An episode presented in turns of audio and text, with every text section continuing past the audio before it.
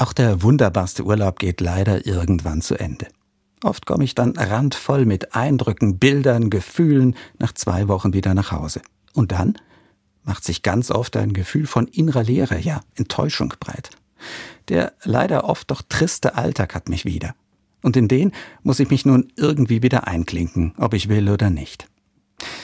Es ist etwas, das ich auch bei anderen Anlässen immer wieder erlebe. Da war etwa das tolle Fest, von dem ich ganz beseelt nach Haus gekommen bin. Die Begegnung mit einem Menschen, die mich so gefesselt hat, oder das Konzert, das noch lange in mir nachgeklungen ist. Oft schlafe ich nach so einem Erlebnis schlecht, weil es so vieles in mir aufgewühlt hat. Und wie oft habe ich selbst in solchen Momenten gedacht, was Goethe seinen Helden Faust mal so treffend sagen lässt. Augenblick verweile doch, du bist so schön. Aber das geht nicht. Dem tragischen Helden in Goethes Stück gelingt das nicht und mir leider auch nicht. Manch einer versucht dann, sich solche Hochgefühle immer wieder zu verschaffen, lässt kein Event aus, keine Party, immer auf der Suche nach dem nächsten Kick. Das kann wie eine Sucht sein, eine fast verzweifelte Suche nach dem Augenblick, der sich so großartig anfühlt und doch so schnell vorbei ist. Alles, was im Leben passiert, das gibt es natürlich auch im Glauben spirituelle Höhenflüge etwa. Das Gefühl, Gott für einen Moment ganz nahe zu sein. Vielleicht in einem Gottesdienst, der meine Seele berührt.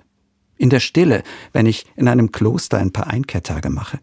In der Begegnung mit anderen, im gemeinsamen Feiern, Singen, Beten.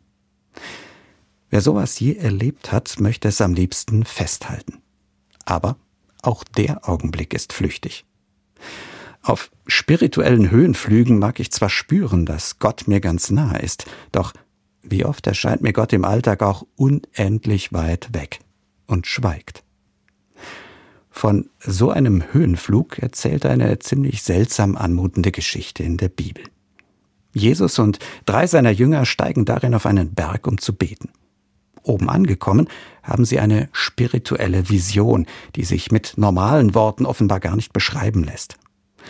Simon Petrus, einer der drei, ist jedenfalls so schwer beeindruckt, dass er da oben gleich ein paar Hütten bauen will.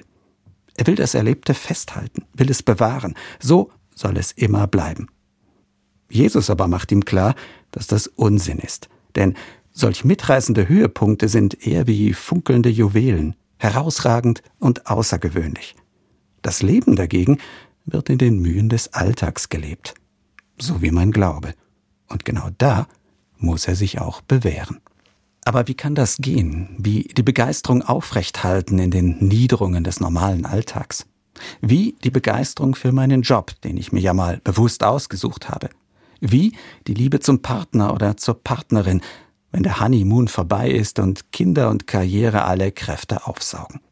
Und wie die Begeisterung für den Glauben, wenn mir die Zweifel kommen, ob es ihn wirklich gibt, diesen Gott, und wenn die Art, wie meine Kirche sich mitunter präsentiert und mit Menschen umspringt, mir die Freude am Glauben verdirbt, weil ihre Botschaft so nicht mehr glaubwürdig ist. Wie also kann ich sie aufrechterhalten, die Begeisterung, die mal war?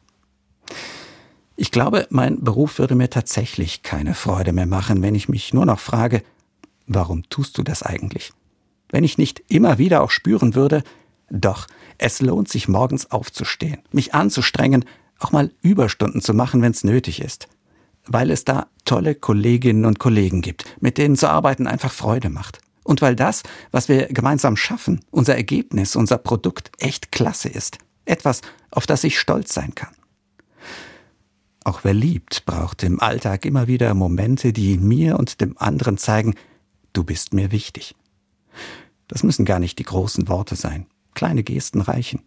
Eine zärtliche Berührung, eine kleine Aufmerksamkeit, ein waches Gespür dafür, wie es dem anderen gerade geht. Und der Glaube? Für mich ist es ähnlich wie bei der Liebe. Glauben heißt ja darauf zu vertrauen, dass es mehr gibt als das, was ich jeden Tag sehe. Um etwas von Gott zu erahnen, braucht es dann gar nicht mehr die große, überwältigende Vision. Wer glaubt und mit offenen Augen durch die Welt geht, der wird Gottes Spuren in seiner Schöpfung entdecken. In allem also, was mir Tag für Tag begegnet. Im Schönen natürlich. Im Lächeln, das mir die Kollegin schenkt, im freundlichen Gespräch mit der Schaffnerin im Zug, in der Natur, die nun langsam aus dem Winterschlaf erwacht. Aber immer auch im Verstörenden, so wie im Gesicht des Obdachlosen, der neben dem Eingang des Kaufhauses in seinem Schlafsack liegt, in den Augen der Kriegsopfer, die gerade mit dem Leben davon gekommen sind.